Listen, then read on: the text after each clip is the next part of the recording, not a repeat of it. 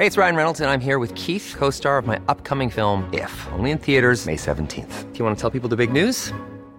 All right, I'll do it. Sign up now and you'll get unlimited for $15 a month in six months of Paramount Plus Essential Plan on us. Mintmobile.com slash switch. Upfront payment of $45 equivalent to $15 per month. Unlimited over 40 gigabytes per month. Face lower speeds. Videos at 480p. Active Mint customers by 531.24 get six months of Paramount Plus Essential Plan. Auto renews after six months. Offer ends May 31st, 2024. Separate Paramount Plus registration required. Terms and conditions apply if rated PG. Economía pesada.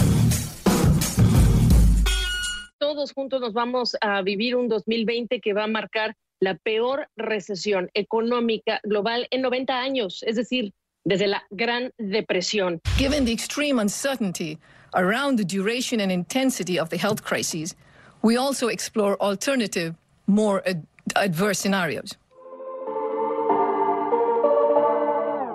¿Cómo están ustedes? Tienen muy buen día. Bienvenidos a Economía Pesada, PGnomics. Hoy tenemos el capítulo 3 de Economía de Guerra con más, más y más peores malas noticias. Hoy podemos anunciar sin tener temor alguno que es el inicio del fin del mundo, al menos la manera en que hoy lo conocemos. El día de hoy se anuncia la baja, se degrada la calificación de México por parte de Moody's, que se suma a la degradación que había hecho Fitch y que se suma a la perspectiva negativa que tenemos del sector económico mexicano. Hoy sabemos que la pandemia el COVID-19 le está golpeando ya a los desprotegidos de la población. Tenemos una clase media que se va cada vez empequeñeciendo más. Tenemos una clase empresarial que está atemorizada y tenemos una salida de capitales muy importante y ya comienza a, a, tener efectos en la economía nacional. Tenemos hoy con nosotros a Mario Alavés. Mario, ¿cómo estás? Ahora sí, preocupado. ¿Por qué no estabas preocupado antes? Platícame. Bueno, aunque todavía teníamos cierto resquicio de esperanza de algún rebote, algo sacado de la manga, pero con este anuncio de Moody's nos pone los pelos de punta porque confirma lo que hemos dicho desde que empezamos el programa, pues la gobernanza de México está en tela de juicio y aparte ya enfrentamos a una petrolera que se supone que es el baluarte de la cuarta transformación, que es eh, lo que nos va a sacar de pobres, que es lo que nos va a hacer eh, país de primer mundo. Sigue siendo la petrolera más endeudada del planeta y ahora sus bonos son bonos basura, basura. No hay otra forma de llamarlos. Es un término coloquial que se usa en el mundo de las finanzas para determinar cuando una empresa, pues no te conviene meterle dinero ni prestarles porque hay una posibilidad de que no les alcance el dinero para pagarte. Básicamente esto es lo que nos está diciendo Moody's en conjunto con Fitch. Vamos a empezar de atrás para adelante. Moody's lo que está anunciando hoy es una baja en la calificación de la deuda soberana y junto con la deuda soberana de México y la perspectiva negativa se suma a una baja en Pemex que se anuncia esta mañana por parte de Fitch que pasa de, B, de BBU menos a BBB y entonces también una perspectiva estable. Tenemos también datos que nos están diciendo sobre la caída, sobre la liquidación de activos en México. Tenemos, por ejemplo, el dato que daba a conocer el Financial Times de que en el último mes habrían salido por lo menos 7 mil millones de dólares.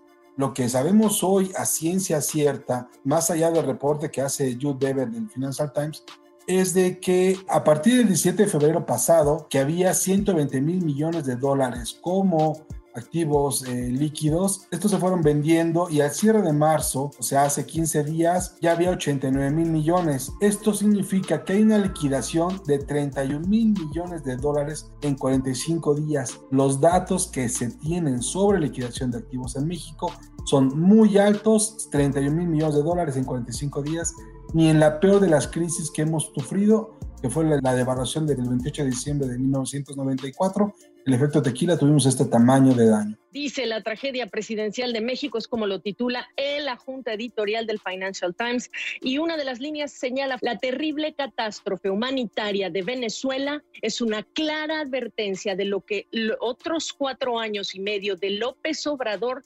podrían hacerle a México. Pues fíjese que no leo ni siquiera la editorial del Universal o del Reforma, menos voy a leer el editorial de ese periódico.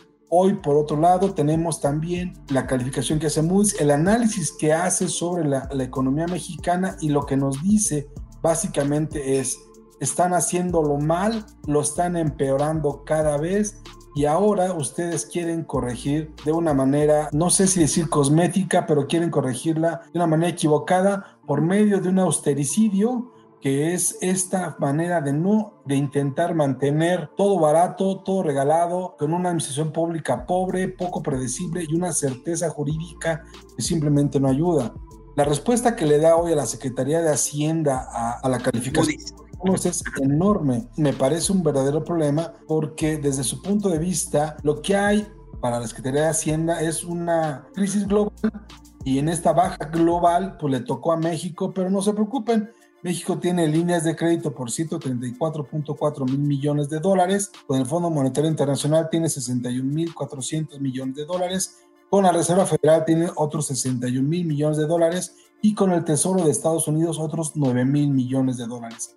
Adicionalmente, con el Fondo de Estabilización de los Ingresos Presupuestarios se tienen 158 mil millones de pesos. Esto es a diciembre pasado y suponiendo que no se hayan gastado nada en el primer trimestre de este año. Entonces, este dinero será suficiente para atender todo lo que se está criticando hoy, que es la pandemia, la debilidad financiera de petróleos mexicanos, la debilidad financiera de la CFE, pero sobre todo la incertidumbre en el, corto y mediano plazo en las decisiones de política pública, no lo sabemos. ¿O tú cómo ves, Mario? La cuarta transformación se maneja a través de cero deuda. La deuda va a ser necesaria. Estamos hablando de cientos de miles de millones de dólares que están a la mano y que nomás hay que pues eh, abrir la cuenta. Pero la cuestión aquí a mí realmente me preocupa si se llega a contratar esta deuda, ¿en qué se va a utilizar esta deuda? Es preocupante porque el discurso siempre ha sido por el bien de todos, primero a los pobres. Lo preocupante no es que se atienda primero a los pobres, eso es una necesidad y una prioridad. La cuestión es cómo se va a atender a los pobres. Si es a través de programas sociales como los que hemos visto en los que les vamos a, dar dinero, y digo les vamos porque son los impuestos de todos, si les vamos a estar dando dinero para que vayan a la escuela, para que sean aprendices, pero no para que sean productivos, para que haya generación de empleo, para que haya obra pública, para que haya crecimiento económico, que se complemente con el desarrollo económico. Entonces, si no hay esta sensatez, si alguien no llega a poner orden y a decir necesitamos inversión productiva, ¿qué quiere decir inversión productiva? Construir cosas que nos den dinero, la deuda lo único que va a hacer es hundir todavía más la economía mexicana. Estoy preocupado, Carriles. Hay dos temas que tomar ahí en cuenta. Uno de ellos es qué políticas públicas se van a implementar, como tú mencionabas en la parte del gasto, qué políticas públicas se van a implementar para incrementar la clase media y dos, ¿Qué vas a hacer para que las pequeñas y medianas empresas no cierren y se desarrolle un proceso de crecimiento lento pero continuo? Ojo, dentro de la 4T está la idea que no parece tan mala pero a mí sí me preocupa mucho, no tanto por la idea en sí mismo, sino por los operadores de la misma, de poner a hacer dinero, de soltar la maquinita, hacer dinero y comenzar a, inundar el mercado con un montón de liquidez para que sea el consumo el que empiece a resolver esto. No lo vería tan mal si no fuera por las experiencias que hemos tenido en los 80s, donde la inflación te podía pegar de una hora hacia otra. Tú tenías un precio a media mañana, otro en la media tarde y otro en la noche y el otro día había, había vuelto a incrementarse. Los expertos como que les encanta jugarle al, al adivino. En este momento, las condiciones macroeconómicas te permiten manejar una política de expansión de la masa monetaria y sacrificar el superávit fiscal. Esos dos elementos que han sido, digamos, que han sido los, los, más respetados dentro de los últimos 25 años, o más bien de los últimos 30 años, probablemente desde Carlos Salinas de Gortari, están implementadas estas dos políticas, podrían servir estas políticas macroeconómicas de dar una expansión de liquidez derivada de mayor circulante a partir del Banco de México. Banco de México se permitirá hacerlo, no lo sabemos. Lo que dice Moody's hoy al respecto es de que la autoridad del Banco de México hasta ahorita ha sido muy responsable en el manejo de la parte que le toca en las finanzas públicas y esperan que continúe así. Ojo, ya hay recomendaciones de que podría ser bueno un manejo dual del Banco de México y otra, existe la posibilidad de que eh, la presión sea tan grande que Banco de México se ponga a hacer billetitos para todos en todo momento. El austericidio debe quedar claros. Es un problema muy fuerte muy grave. Las finanzas públicas derivadas del el apoyo a Pemex que está produciendo petróleo a 20, 25 dólares y vendiéndola a 10, a 15 dólares son un problema ya. Está más que advertido. Lo que estamos viendo es el principio del abismo y no sabemos si vamos a dar el paso hacia el frente o no. Espero sinceramente que no. No sé tú, Mario. Tocabas el tema de la hiperinflación en los años 80. No te puedo decir porque no lo viví, pero me parece que el entorno macroeconómico, y aquí sí me voy a oír muy fifi, el entorno macroeconómico es totalmente diferente. Los precios no están controlados por el gobierno, entonces eh, será complicado que veamos picos de inflación tan fuertes. El impacto me parece que sí va a haber un impacto inflacionario, se va a salir la inflación de control del objetivo del Banco de México, pero no vamos a ver estas tasas de 80, 90% de inflación. Creo que el mismo mercado va a terminar regulándose porque a nadie le conviene perder. Ahorita lo que la gente quiere, y por la gente me refiero a la gente de las pequeñas y medianas empresas y de las grandes empresas, lo que esta gente quiere es vender porque no tienen que comer. O sea, esto es las pymes, los dueños de las pymes no tienen que comer, no tienen cómo pagar su nómina y lo que quieren es consumo. Aparte, seguimos teniendo una tasa de interés referencial extremadamente alta. Una tasa de interés referencial extremadamente alta limita la circulación del dinero porque es muy caro. En este momento tiene que haber una actitud agresiva del Banco de México que permita que haya una menor tasa de interés. Hablábamos antes de que llegaría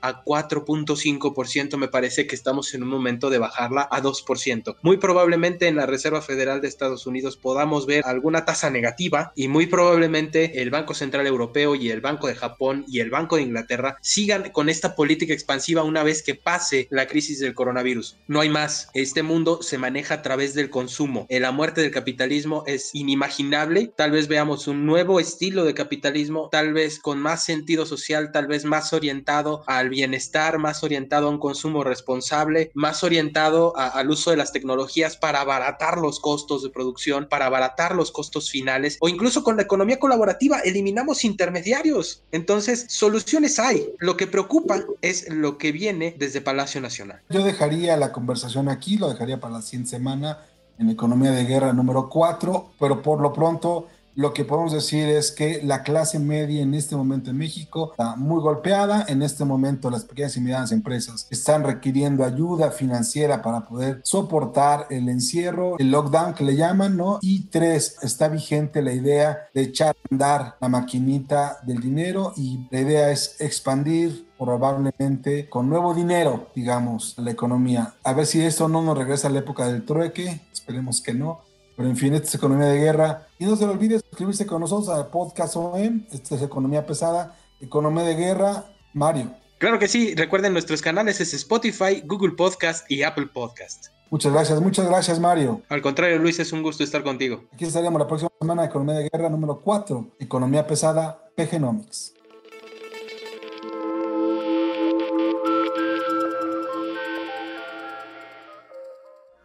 Este es un podcast de la Organización Editorial Mexicana, grabado en los estudios de ABC Radio en la Ciudad de México.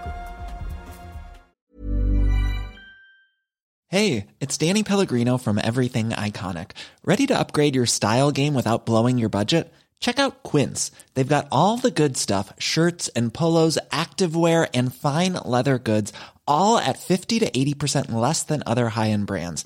And the best part? They're all about safe, ethical, and responsible manufacturing. Get that luxury vibe without the luxury price tag. Hit up quince.com slash upgrade for free shipping and 365 day returns on your next order. That's quince.com slash upgrade.